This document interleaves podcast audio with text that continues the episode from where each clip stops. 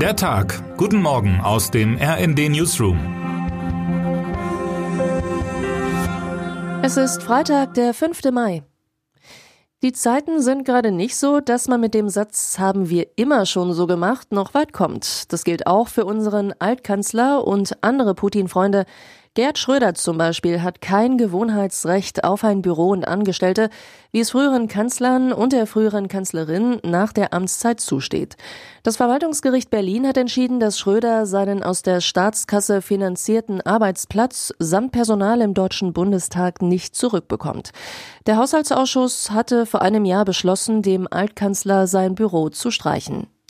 Umgewöhnen müssen sich auch die Nachtwölfe. Die eher unsympathische Rockertruppe auf Motorrädern ist zwar in Moskau gestartet, die diesjährige Tour auf den Straßen des Sieges zur Erinnerung an das Kriegsende 1945 wird die Regimepropagandisten in Lederkluft aber nur bis in die russisch besetzte ukrainische Hafenstadt Mariupol führen.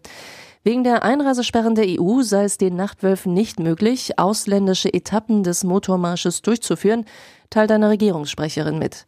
Auch hierzulande gibt es irrlichternde Motorradfahrer, die in Putins Namen in den nächsten Tagen durch die Gegend düsen wollen, auch zu KZ-Gedenkstätten. Deutsche Behörden und Polizeivertreter machen sich Sorgen, wie Felix Hüßmann und Jan Sternberg berichten.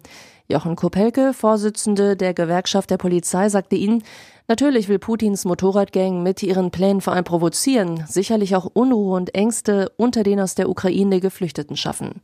Die Polizei werde alles tun, um das zu verhindern. Auf Gewohnheitsrecht sollten sich Putins Rocker jedenfalls nicht berufen. Termine des Tages. Robert Habeck lädt zum Photovoltaikgipfel ins Bundeswirtschaftsministerium.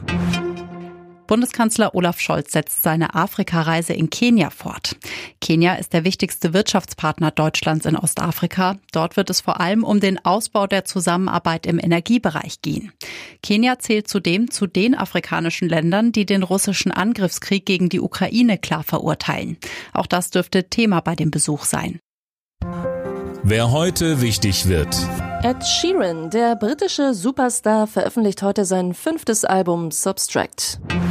Und jetzt wünschen wir Ihnen einen guten Start in den Tag. Text Christian Palm, am Mikrofon Linda Bachmann und Alena Tribold. Mit rnd.de, der Webseite des Redaktionsnetzwerks Deutschland, halten wir Sie durchgehend auf dem neuesten Stand. Alle Artikel aus diesem Newsletter finden Sie immer auf rnd.de slash der Tag.